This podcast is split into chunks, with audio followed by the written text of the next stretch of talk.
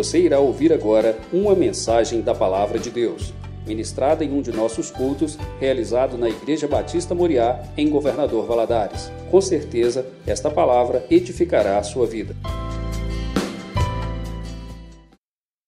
E hoje nós estudaremos nesta manhã aqui a respeito de prosperidade.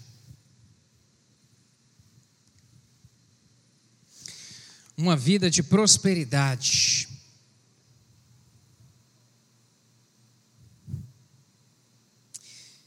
Eu já quero começar já te fazendo uma pergunta. Você quer ter realmente uma vida extraordinariamente próspera? Quem aqui deseja uma vida extraordinariamente próspera, mas extraordinariamente mesmo, muito, muito, muito, muito próspera? Amém? Você quer? Você fala, meu Deus, eu quero isso para minha vida, amém. Isso é uma grande bênção e nós veremos aqui nesta manhã. Para a gente pautar dentro da palavra, porque ela é que é o rumo para a gente, abra sua Bíblia aí, por favor. 2 Coríntios, capítulo 8.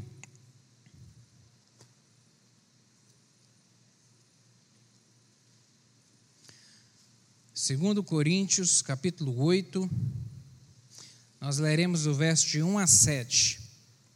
Eu quero te convidar a ficar de pé em reverência a essa santa palavra do Senhor. 2 Coríntios, capítulo 8, versos de 1 a 7, diz o seguinte: Também, irmãos, vos fazemos conhecer a graça de Deus dada às igrejas da Macedônia como em muita prova de tribulação houve abundância do seu gozo, e como a sua e como a sua profunda pobreza superabundou em riquezas da sua generosidade. Porque segundo o seu poder, ou outras versões vai dizer, segundo a sua capacidade, o que eu mesmo testifico, e ainda acima do seu poder ou capacidade, deram voluntariamente, pedindo-nos com muitos rogos a graça e a comunicação deste serviço, que se fazia para com os santos. E não somente fizeram como nós esperávamos, mas também a si mesmos se deram primeiramente ao Senhor e depois a nós, pela vontade de Deus. De maneira que exortamos a Tito que, assim como antes tinha começado, assim também acabe essa graça entre vós. Portanto, assim como em tudo sois abundantes na fé e na palavra e na ciência e em toda diligência e em vosso amor para, convo, para conosco, assim também abundeis nessa graça. Não digo isso como quem manda, mas para provar pela diligência dos outros a sinceridade do vosso amor. Senhor, aplique essa palavra ao nosso coração, em nome de Jesus. Fala conosco, Espírito Santo, nessa manhã. Estamos aqui, desejamos ser alimentados, fortalecidos e direcionados pela tua palavra. Dá-me graça para transmitir essa mensagem, pois eu dependo do Senhor. Em nome de Jesus, amém. Você pode se sentar, meu querido? Eu comecei é, esse estudo nessa manhã te fazendo essa pergunta: se realmente você deseja uma vida de prosperidade, uma vida extremamente próspera, uma vida largamente próspera, porque isso isso só, isso, isso só se materializa pelo resultado do nosso coração, pelo nosso desejo. Prosperidade é uma grande bênção, é uma grande bênção. E nós veremos aqui nessa manhã que a prosperidade não se limita apenas em riqueza. Prosperidade é algo muito mais amplo do que riqueza muito mais amplo. Infelizmente, no, nos nossos dias, tem-se uma concepção equivocada a respeito disso. Quando se fala prosperidade, se pensa em dinheiro, se pensa em riqueza, se pensa em bens materiais. Mas a prosperidade, principalmente à luz da santa palavra do Senhor, ela é algo muito mais abrangente, muito mais largo, muito mais amplo do que somente riqueza. Quantas pessoas você conhece que têm um ótimo patrimônio, que tem tudo para viver bem, que tem uma boa condição financeira, mas que não são prósperas. Você conhece gente assim? Eu conheço vários, vários, vários, muitos, muitos. Por quê? Isso mostra para a gente que prosperidade é muito mais amplo do que riqueza. Quantos têm mais do, mais do que o necessário para poder viver, mais é, é, do, do, que é necessário para poder é, é, é investir, para poder gozar, para poder usufruir, aproveitar, e não conseguem usufruir e aproveitar daquilo que têm? Porque a, a mente e a vida não é próspera. E não conseguem entender isso. Por isso vemos hoje no nosso tempo tantas pessoas é, se gastando para querer obter, para querer construir, para querer avançar, para querer crescer e, e conseguem galgar degraus na vida é, profissional, se desenvolver, mas não conseguem usufruir, não conseguem aproveitar do bem que têm, não conseguem aproveitar e vivem às vezes uma vida miserável, um casamento desajustado, uma casa arruinada, acabada, e, e aí não tem sabor, não consegue desfrutar daquilo que tem, porque é tantos outros de sabores, a prosperidade é muito mais ampla, muito mais ampla, sabe? E, e uma das marcas da prosperidade, e é esse o objetivo dessa aula nessa manhã, nós falaremos a respeito o estudo será pautado e direcionado nessa direção. Que uma das marcas da prosperidade é contribuir. Você pode repetir comigo? Contribuir. Contribuir. Essa é uma das marcas e uma das causas da prosperidade.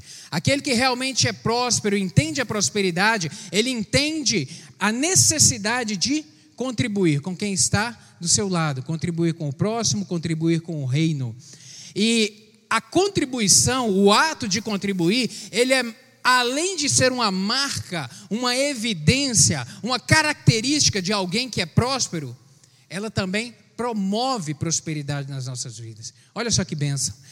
Olha só que benção. E falaremos a respeito disso daqui nessa manhã a, a, contribuição, o ato de contribuir, de estender a mão, além de ser uma marca, uma evidência na vida de quem realmente é próspero, também promove na sua própria vida ainda mais prosperidade. Que grande bênção é isso. Realmente é uma marca, e nós veremos aqui. É, entre as atitudes e ações que constroem realmente a base de uma vida feliz, abundante, é o ato de ofertar. E, e ofertar e o, e o, contribuir, que eu vou, eu vou usar esses dois nomes, contribuir e ofertar, é um ato de uma importância espiritual muito grande. Isso está totalmente conectado com o mundo espiritual. E nós veremos isso nessa manhã, porque às vezes a gente acha que não.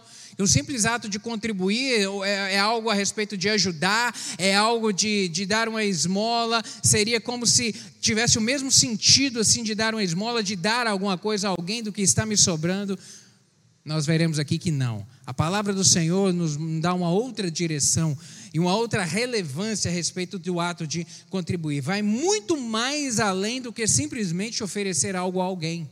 Contribuição vai muito mais. E a contribuição cristã, ela é bíblica. Nós veremos aqui na palavra do Senhor diversas orientações do Senhor a respeito de nós, para nós, a respeito da, do ato de contribuir. E quanto a isso, nós não precisamos ter constrangimento, constrangimento algum de tratar desse assunto. Absolutamente nenhum. E por que, que surge esse constrangimento? Porque, infelizmente, nós vemos nos nossos dias, e não somente nos nossos dias, isso sempre existiu na face da terra, mas hoje, como vivemos o tempo de hoje, do 2020, nós vemos isso, muitos líderes religiosos com ganância, querendo enriquecer, querendo obter dinheiro, as, e, e, e, utilizam de, de falsa teologia para poder explorar a fé das pessoas, para poder extorquir as pessoas, para poder, com a ganância, o objetivo de se enriquecer, acumular riqueza para si. Utilizam-se de uma falsa teologia para poder vender os seus, os seus utensílios místicos sob uma falsa promessa de bênção na vida das pessoas. E aí se vende a caneta do milagre, aquela com a qual você vai assinar o contrato da sua casa própria. Aí se vende o óleo ungido que vai, sabe, ungir a sua casa, e ali toda a sua casa vai ser protegida, o manto sagrado. E nós vemos esses apetrechos sendo anunciados e sendo vendidos dentro das igrejas com um falso, embasado em uma falsa doutrina, numa falsa teologia, porque isso não existe na Bíblia. Nós veremos essa manhã. A Bíblia, ela nos dá o ponto de equilíbrio para todas as áreas da nossa vida. Pensa o quanto que Deus quer ver você próspero. Pensa o quanto que Deus quer te ver abençoado nessa terra. Você tem noção disso? Você tem noção que Deus te criou para você tomar posse dessa terra e ser realmente abençoado e um abençoador? Olha o que, que ele te deu e me deu para nos garantir isso. Nada mais, nada menos do que seu filho. Seu filho. Jesus Cristo morreu na cruz do Calvário para nos para nos para nos salvar, para nos libertar, para nos dar a direção certa, para nos abençoar. Através dele nós temos o Espírito Santo em nosso coração, o nosso companheiro, aquele que vai conosco por onde vamos, que vai direcionando, que vai orientando. Nós temos essa comunhão com o Senhor e agora nós oramos e através de Jesus Cristo Deus opera os milagres na nossa vida, abre portas. Pensa que Deus quer apenas o seu bem. Tenha certeza disso? Tenha certeza disso, Ele nos deu sempre o seu melhor. Sempre o seu melhor. E a orientação da Sua palavra, quando fala a respeito de dízimos e ofertas, quer o melhor para quem? Para nós. Para nós. Porque isso é um manual para nos direcionar na caminhada dessa vida. Portanto, a gente não deve ter é, é, receio receio nenhum e nem constrangimento em falarmos a respeito disso, porque isso aqui é bênção para as nossas vidas. Esses desvios de sã doutrina que eu fiz menção aqui trazem enriquecimento para uns e vergonha para todos nós. Infelizmente é motivo de vergonha. E isso tem levado muitos crentes a serem céticos em relação à administração, à mordomia dos bens que Deus tem confiado a cada um de nós nos torna cético em relação a isso. E a gente não pode, e nós não podemos nos deixar vencer por esse ceticismo. Sabe? O extremo de uns não pode nos levar para outro polo.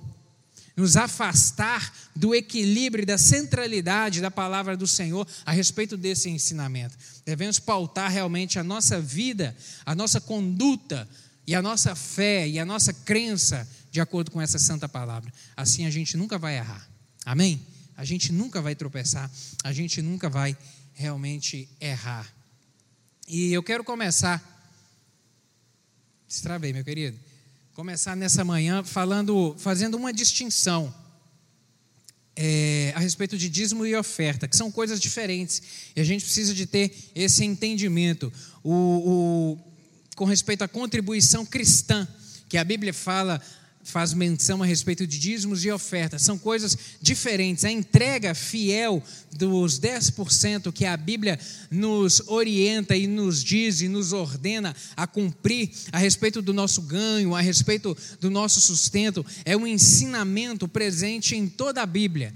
Tanto no Antigo Testamento quanto no Novo Testamento, nós vemos essa orientação bíblica para o seu povo, para nós. Não temos o direito de subestimar os dízimos e nem de subtraí-los. Não temos esse direito. Sob pena, sob pena de sairmos debaixo da graça do Senhor, sob pena de nos colocarmos fora da graça do Senhor sobre as nossas vidas, de perdermos a bênção dele para as nossas vidas e de estarmos debaixo desse cuidado, dessa proteção. Tudo na vida são escolhas. A Bíblia nos dá uma orientação, a Bíblia nos dá uma direção. Agora é uma escolha sua e uma escolha minha seguir ou não esse caminho. Agora toda escolha traz consequências. Toda escolha traz consequências, sejam elas boas, sejam elas ruins. Quantas escolhas você já fez na sua vida que você se arrependeu? Um negócio, um relacionamento, uma tomada de decisão, uma tomada de postura, e que você se arrepender e falou, puxa vida, fiz errado, deixa eu voltar aqui, deixa eu consertar esse negócio, deixa eu ajustar esse negócio aqui. São escolhas. Todas trazem consequências na nossa vida. E a Bíblia nos dá a orientação, a diretriz a respeito da fidelidade e do compromisso com os dízimos. É uma escolha minha ser fiel. Agora, a minha fidelidade vai gerar frutos. A minha infidelidade também vai gerar fruto. Só que não frutos bons. Não frutos bons.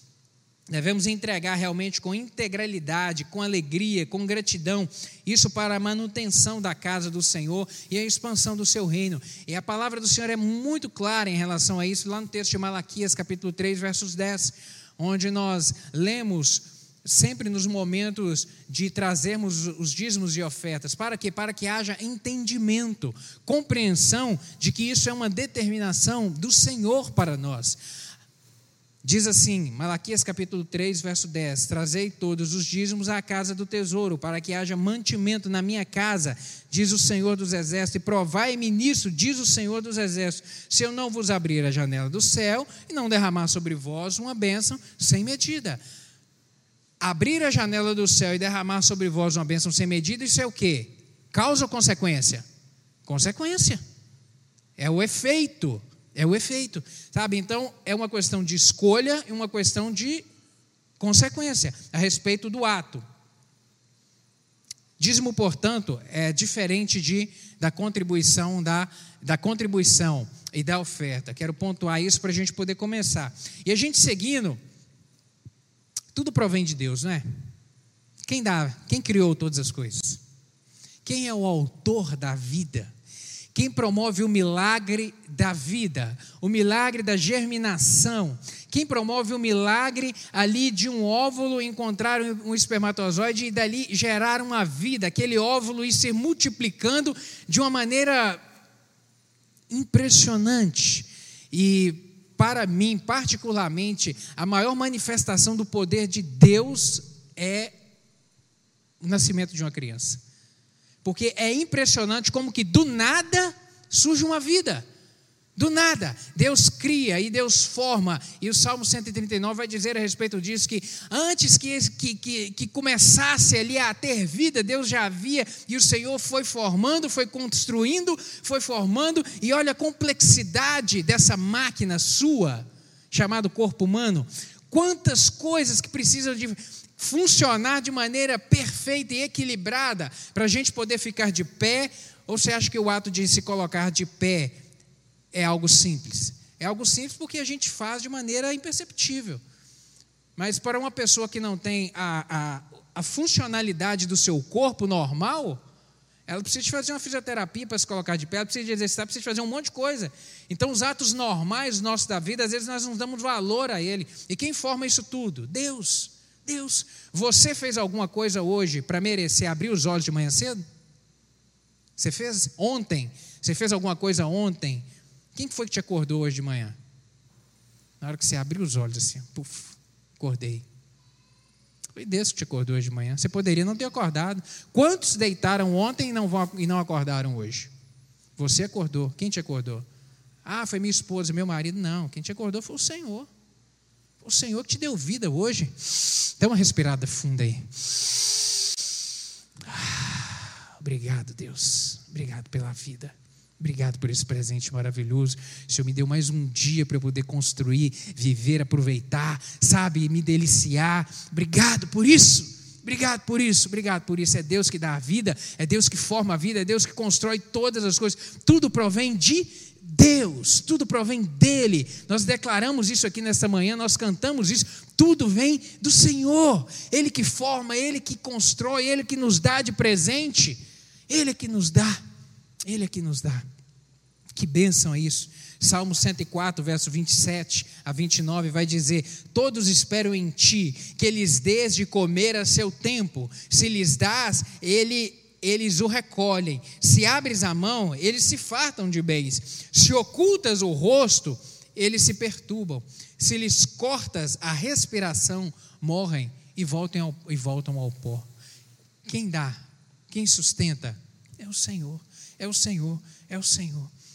Segundo Coríntios capítulo 9, verso 10, o apóstolo Paulo vai dizer: Ora, aquele que dá semente ao que semeia e pão para alimento também suprirá e aumentará a vossa sementeira e multiplicará os frutos da sua justiça. Quem dá é o Senhor. Quem tudo concede é o Senhor. Atos capítulo 17, versos 24 e 25. O apóstolo também vai dizer, o, o escritor que é Lucas, vai dizer em Atos 17, o Deus que fez o mundo e tudo que nele existe, sendo ele Senhor do céu e da terra, não habita em santuário feito por mãos humanas, nem é servido por mãos humanas, como se de alguma coisa precisasse, pois ele mesmo é quem a todos dá vida, dá respiração e tudo mais.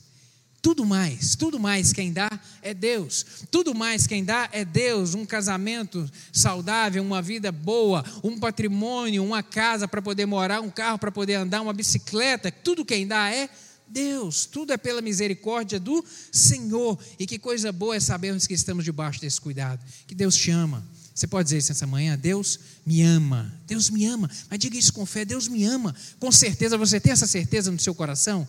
Se Deus te ama, então diga: Deus me ama, obrigado porque o Senhor me ama, obrigado porque o Senhor me ama. Isso é uma bênção maravilhosa, maravilhosa. E como eu disse, a, a palavra do Senhor nos dá orientações a respeito do contribuir, a respeito do semear na vida dos outros. Esse texto que nós lemos, aqui de 2 Coríntios, 2 Coríntios capítulo 8 e capítulo 9 o apóstolo Paulo, ele vai falar e dar orientações assim esplêndidas a respeito do contribuir, a respeito do semear. Esse contexto aqui, o apóstolo Paulo estava na terceira viagem missionária dele. Já estava na terceira viagem, já tinha experimentado muita coisa, já tinha visto muita coisa, e ele tomou conhecimento aqui eh, de que os irmãos lá de Jerusalém, os cristãos de Jerusalém estavam passando por um momento de aperto muito grande. Ele estava na Macedônia, nesse momento aqui, na terceira viagem missionária, e a igreja ali toma conhecimento que os irmãos lá de Jerusalém estavam passando por um aperto muito grande muito grande, muito difícil. Também por causa de uma seca lá na região da Judéia que estava acontecendo lá. E nesse momento que a igreja toma conhecimento, ali os irmãos da Macedônia decidem levantar uma contribuição, uma oferta para os irmãos lá da igreja da Judéia, porque realmente estavam em muito aperto. E o texto que nós lemos aqui no capítulo 8 vai dizer que a situação dos irmãos da Macedônia também não era de fartura e abundância, não. Nós vemos aqui que eles viviam um momento de aperto muito grande, aperto financeiro mesmo, dificuldade, porque aqui a gente está falando do primeiro século, onde os cristãos estavam sofrendo perseguição, onde os cristãos não eram muito bem vistos, muito bem quistos, e portas se fechavam para eles. Portas se fechavam, portas de trabalho, portas de emprego, as coisas se fechavam para muitos deles nesse momento aqui. Então, a igreja não, a igreja lá na Macedônia não estava em abundância, os irmãos não tinham larga condição financeira, estavam realmente passando por dificuldade, mas mesmo enfrentando dificuldade, decidiram contribuir, decidiram semear na vida dos irmãos lá da Judéia. E aí o, o apóstolo Paulo escreve essa carta de segundo, escreve essa carta aqui aos Coríntios, essa segunda carta, e envia com os irmãos na frente lá até a igreja de Coríntios, porque eles, lá os irmãos de Coríntios também já haviam manifestado a, o desejo de contribuir. Então o apóstolo envia essa carta para que os irmãos lá de Coríntios preparassem a oferta para quando ele descesse da Macedônia, passasse por lá e já estivesse a oferta e a contribuição preparada para ele levar até a Judéia. Esse é o contexto aqui dessa carta. E aqui o apóstolo vem nos ensinar alguns princípios a respeito de contribuição a maneira e a forma de contribuir. E o primeiro que ele vem falar aqui no verso 1 é que a oferta é graça mais do que obrigação. A oferta é uma graça, e graça é o quê? Favor imerecido, algo que não se merece, algo que não se merece. O que, que quer dizer isso, meu querido? Que é Deus quem nos dá o privilégio de assistirmos aos santos. Isso é um privilégio, sabe? De socorrermos aos necessitados, de socorrer aquele que está precisando, de estender a mão para aquele que está num momento de aflição e num momento de dificuldade. Ofertar é um privilégio. Você pode repetir isso? Ofertar é um privilégio. Ofertar é um privilégio imenso, imenso, muito grande. Lucas, perdão, Lucas escrevendo esse registro aqui de Atos, no capítulo 20, verso 35, diz o seguinte: Tenho-vos mostrado em tudo que trabalhando assim é misto, é necessário socorrer os necessitados e recordar as palavras do próprio Senhor Jesus, que diz: Mais bem-aventurado é dar do que receber. Quem disse isso? Jesus Cristo. Que mais bem-aventurança maior, mais bem-aventurado é dar do que receber. É uma graça, portanto, é um privilégio a gente poder assistir ao necessitado, estender a mão para aquele que precisa. Um outro princípio aqui é o de que a oferta não é resultado da abundância do que temos no bolso, mas da generosidade do nosso coração. No versículo 2 do capítulo 8, volte os seus olhos aí, por favor, diz o seguinte: Como em muita prova de tribulação houve abundância do seu gozo, está falando aqui da igreja da Macedônia. Como em muita prova de tribulação houve abundância do seu gozo, e como a sua profunda pobreza superabundou em riquezas da sua generosidade. A oferta, querido, não é resultado da abundância, mas é resultado de um coração, de uma generosidade do coração, de uma disposição do coração. Os irmãos aqui da Macedônia viviam em grande aperto, em grande dificuldade, mas ainda assim manifestaram um desejo ardente, e o apóstolo Paulo diz isso, que com rogos eles nos suplicaram para poder ajudar ainda mais. E aquilo que, e, aí ele traz uma percepção pessoal dele, uma visão pessoal. Ele fala: aquilo que eu imaginei que eles iriam contribuir, eles superabundaram. Eles fizeram muito mais do que até o que eu mesmo havia imaginado, que seria dentro da capacidade deles de contribuir. Isso é fruto de quê? Generosidade do coração. A oferta é algo que se, de se dar, de, de se doar, realmente de se abrir. E a contribuição cristã é um privilégio e não um peso. E ela deve ser feita com alegria e não com pesar se dá realmente com alegria, com, com gratidão, com agrado no coração. Um terceiro princípio é que a oferta deve ser voluntária e proporcional à capacidade de cada um. Contribuir por coação ou constrangimento não tem valor aos olhos de Deus. Contribuir por, por coação ou por constrangimento não tem valor nenhum aos olhos do Senhor, porque essa contribuição ela tem que ser voluntária, é um ato, uma disposição do coração. E os crentes da Macedônia manifestaram isso aqui, na medida das suas posses, na medida do que cada um podia contribuir. A contribuição não é trazer não, não tem a finalidade de trazer uma sobrecarga para alguns e alívio para outros. Não. Ela, ela tem a finalidade de promover uma igualdade, haver igualdade. No, no versículo 15 aqui desse capítulo 8 de 2 Coríntios, o apóstolo diz: Como está escrito, o muito colheu, o, o que muito colheu não teve demais, o que pouco não teve falta não colheu de menos. Isso traz a ideia de que da proporcionalidade, da capacidade de cada um. A contribuição reflete isso também. O outro princípio que ele traz aqui para reger a questão da contribuição é que a oferta é uma dádiva da vida, mais do que valores financeiros. A oferta é uma dádiva da vida. Os macedônios, eles se deram a si mesmo, primeiro ao Senhor para depois ofertar, para depois ofertar. Uma dádiva da vida, por quê? Porque o, o que eh, antes de trazer a oferta, antes de trazer a oferta, entenda isso. Antes de trazer a oferta, primeiro você tem que trazer a sua vida. Antes da oferta vem a sua vida. Antes da oferta vem a sua vida. Primeiro Deus aceita o ofertante, depois ele aceita a oferta. Primeiro Deus aceita a pessoa, o ofertante.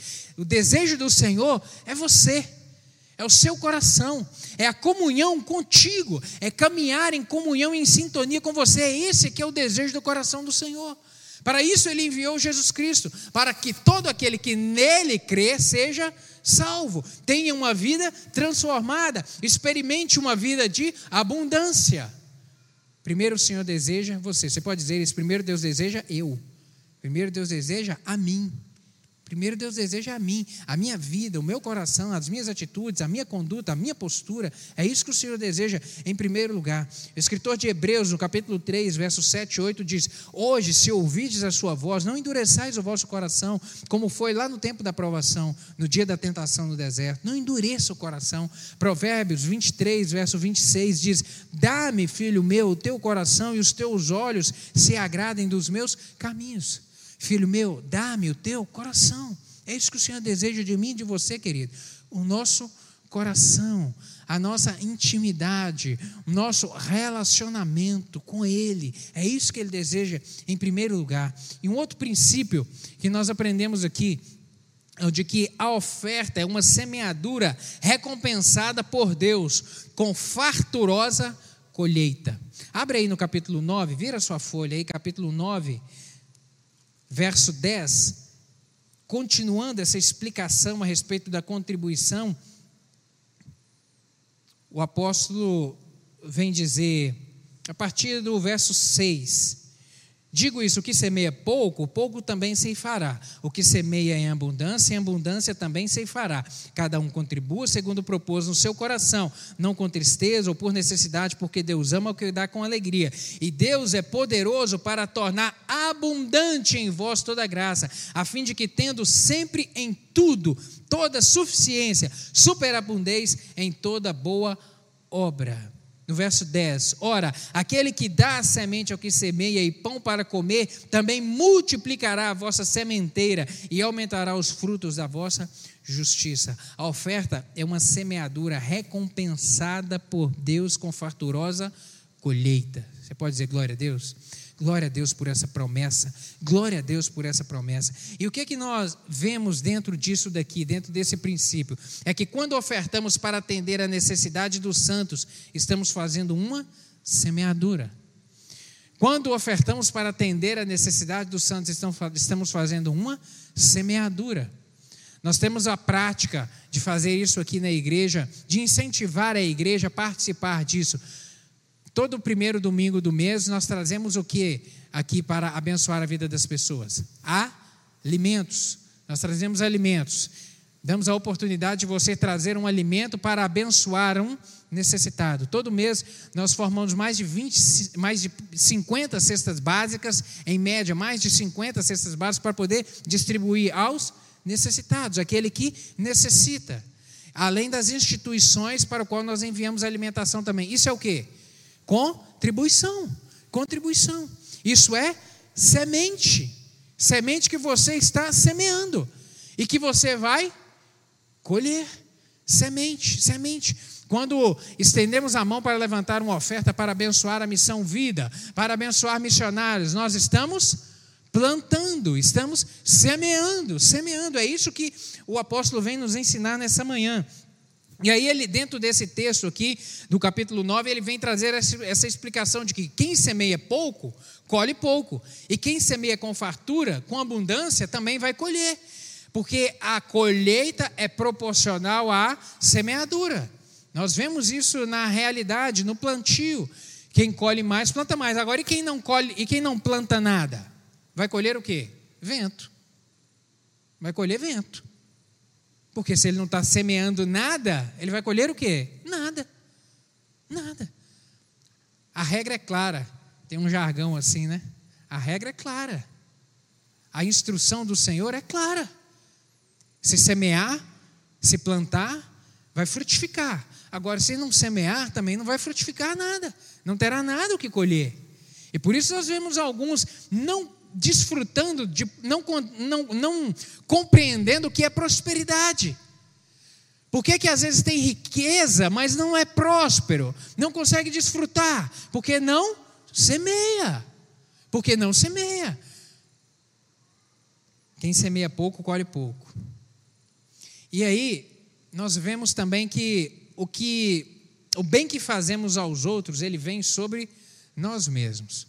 O bem que fazemos aos outros vem sobre nós mesmos. Volte os olhos aí, por favor, no capítulo 8, versos 13 a 15. O apóstolo vai dizer o seguinte: Porque não é para que os outros tenham alívio e vós sobrecarga, mas para que haja igualdade, suprindo a vossa abundância no presente, a falta daqueles de modo que a abundância daqueles venha a suprir a vossa falta, e assim haja igualdade, como está escrito: o que muito colheu não teve de mais, e o que pouco não teve de menos. Sabe o que ele está dizendo aqui? Olha, você plante, você semeie, porque você pode ser que você venha precisar. Pode ser que você venha precisar. O bem que você faz, você vai colher ele. O que, que ele está dizendo aqui para, para os coríntios? Olha, semeiem, hoje vocês estão semeando na vida dos irmãos lá da Judéia. Você vai contribuir, você vai semear. E amém, glória a Deus por isso. E você está fazendo muito bem, porque pode ser que amanhã você precise que alguém semeie na sua vida. Amanhã pode ser que a situação mude, que a situação se inverta, que chegou a pandemia, que a sua empresa infelizmente enfrente um momento difícil, você se veja numa situação difícil e outro é que vai regar na sua vida. O que você praticou, o que você regou na vida de outro lá atrás. Isso é o que? Colheita. Colheita. Sendo regado, porque regou, porque estendeu a mão, porque abençoou, e lá na frente uma, a, a circunstância da vida modificou, pode ser que você venha precisar de ser regado. Regado. E quantos irmãos compartilham isso com a gente, nós vemos isso, que abençoaram a tantos, estenderam a mão para abençoar tantos, para contribuir no reino, semeando no reino, e em algum momento da vida precisou de ser regado, precisou de ser ajudado. Isso é o que? Colheita, semeadura, semeadura. Um outro princípio que nós aprendemos aqui é que quem dá ao pobre empresta a Deus. Isso é poderoso demais, não é? Que verdade é essa? Quem dá ao pobre semeia a Deus. Provérbios capítulo 19, verso 17. Ao Senhor empresta, o sábio Salomão vem dizer, inspirado pelo Espírito Santo. Ao Senhor empresta o que se compadece do pobre, se lhe pagará o seu, ele, ele lhe pagará o seu benefício. Olha só que profundidade, que seriedade desse negócio. Ao Senhor empresta o que se compadece do pobre, ele lhe pagará o seu benefício. Isso é forte demais, hein? Já pensou você ter crédito com Deus? Você ter crédito com Deus? E, e, é essa a verdade da palavra. Ao Senhor empresta. Ao Senhor empresta aquele que se compadece, aquele que estende a mão. E o próprio Deus é que vai pagar a conta. O próprio Deus é que vai regar. Semear, meu querido, a gente está semeando na vida das pessoas, a gente está semeando para que o reino do Senhor avance, e a Bíblia está dizendo que a gente vai ter crédito com o Senhor. Olha só que profundidade disso. E o próprio Jesus Cristo vem confirmar essa palavra lá no Evangelho de Mateus, no capítulo 25, verso 31 a 46. Quando ele vem falar ele vem ali expor, é, no final ali do sermão profético, ele vem falar a respeito daquele dia, dia, no, no, dia do juízo, muitos se chegarão a ele, os que ficarão à direita, aqueles que ficarão à esquerda, e ele vem dizer que porque quando eu estive pobre, quando eu estive nu, estendeste a mão e me ajudaste, e me serviste e contribuíste comigo, e aí os discípulos perguntam, mas quando nós estivemos nessa situação, Jesus? Precisando de comida, quando nós tivemos é, pobre, nu, precisando de ser vestido, aí Jesus Cristo vem falar: quando a um dos meus pequeninos fizeste isso, quando a um dos meus pequeninos fizeste isso, ou seja, ele vem confirmar essa palavra que foi dita pelo sábio Salomão. Realmente, quem dá ao pobre, ao Senhor empresta. E um outro princípio que nós aprendemos aqui é o de que a alma generosa, ela o quê? Prosperará. Aquele que se preocupa apenas em guardar para si, ele não será nunca agente de multiplicação, entenda isso. Aquele que quer guardar para si, que quer juntar para si, que quer encher o seu celeiro, ele jamais será um agente de multiplicação. Jamais, jamais, jamais. E nós vemos isso na Bíblia. Vemos isso na Bíblia. Lembra do menino? Lembra do evento da multiplicação dos pães e peixes? Você lembra? O menino que tinha o quê? Cinco pães e dois peixinhos. Cinco pães e dois peixinhos apenas. Alguém tomou a merenda do menino? Algum, algum discípulo, na hora que percebeu, Jesus perguntou: O que, o que tendes? O que, o que, tem? Alguém distraiu o menino e, e, outro foi lá e pegou e falou: Aqui, Jesus, nós, nós achamos isso aqui, cinco pães e dois peixes. Não, não foi assim. Eles trouxeram o menino até Jesus e o menino que apresentou aquilo ali. O menino é que deu, doou o lanche dele. E aí Deus abençoa e faz a multiplicação. Extraordinária, extraordinária, extraordinária. Sabe, Deus superabunda a sua bênção na vida daquele que tem disposição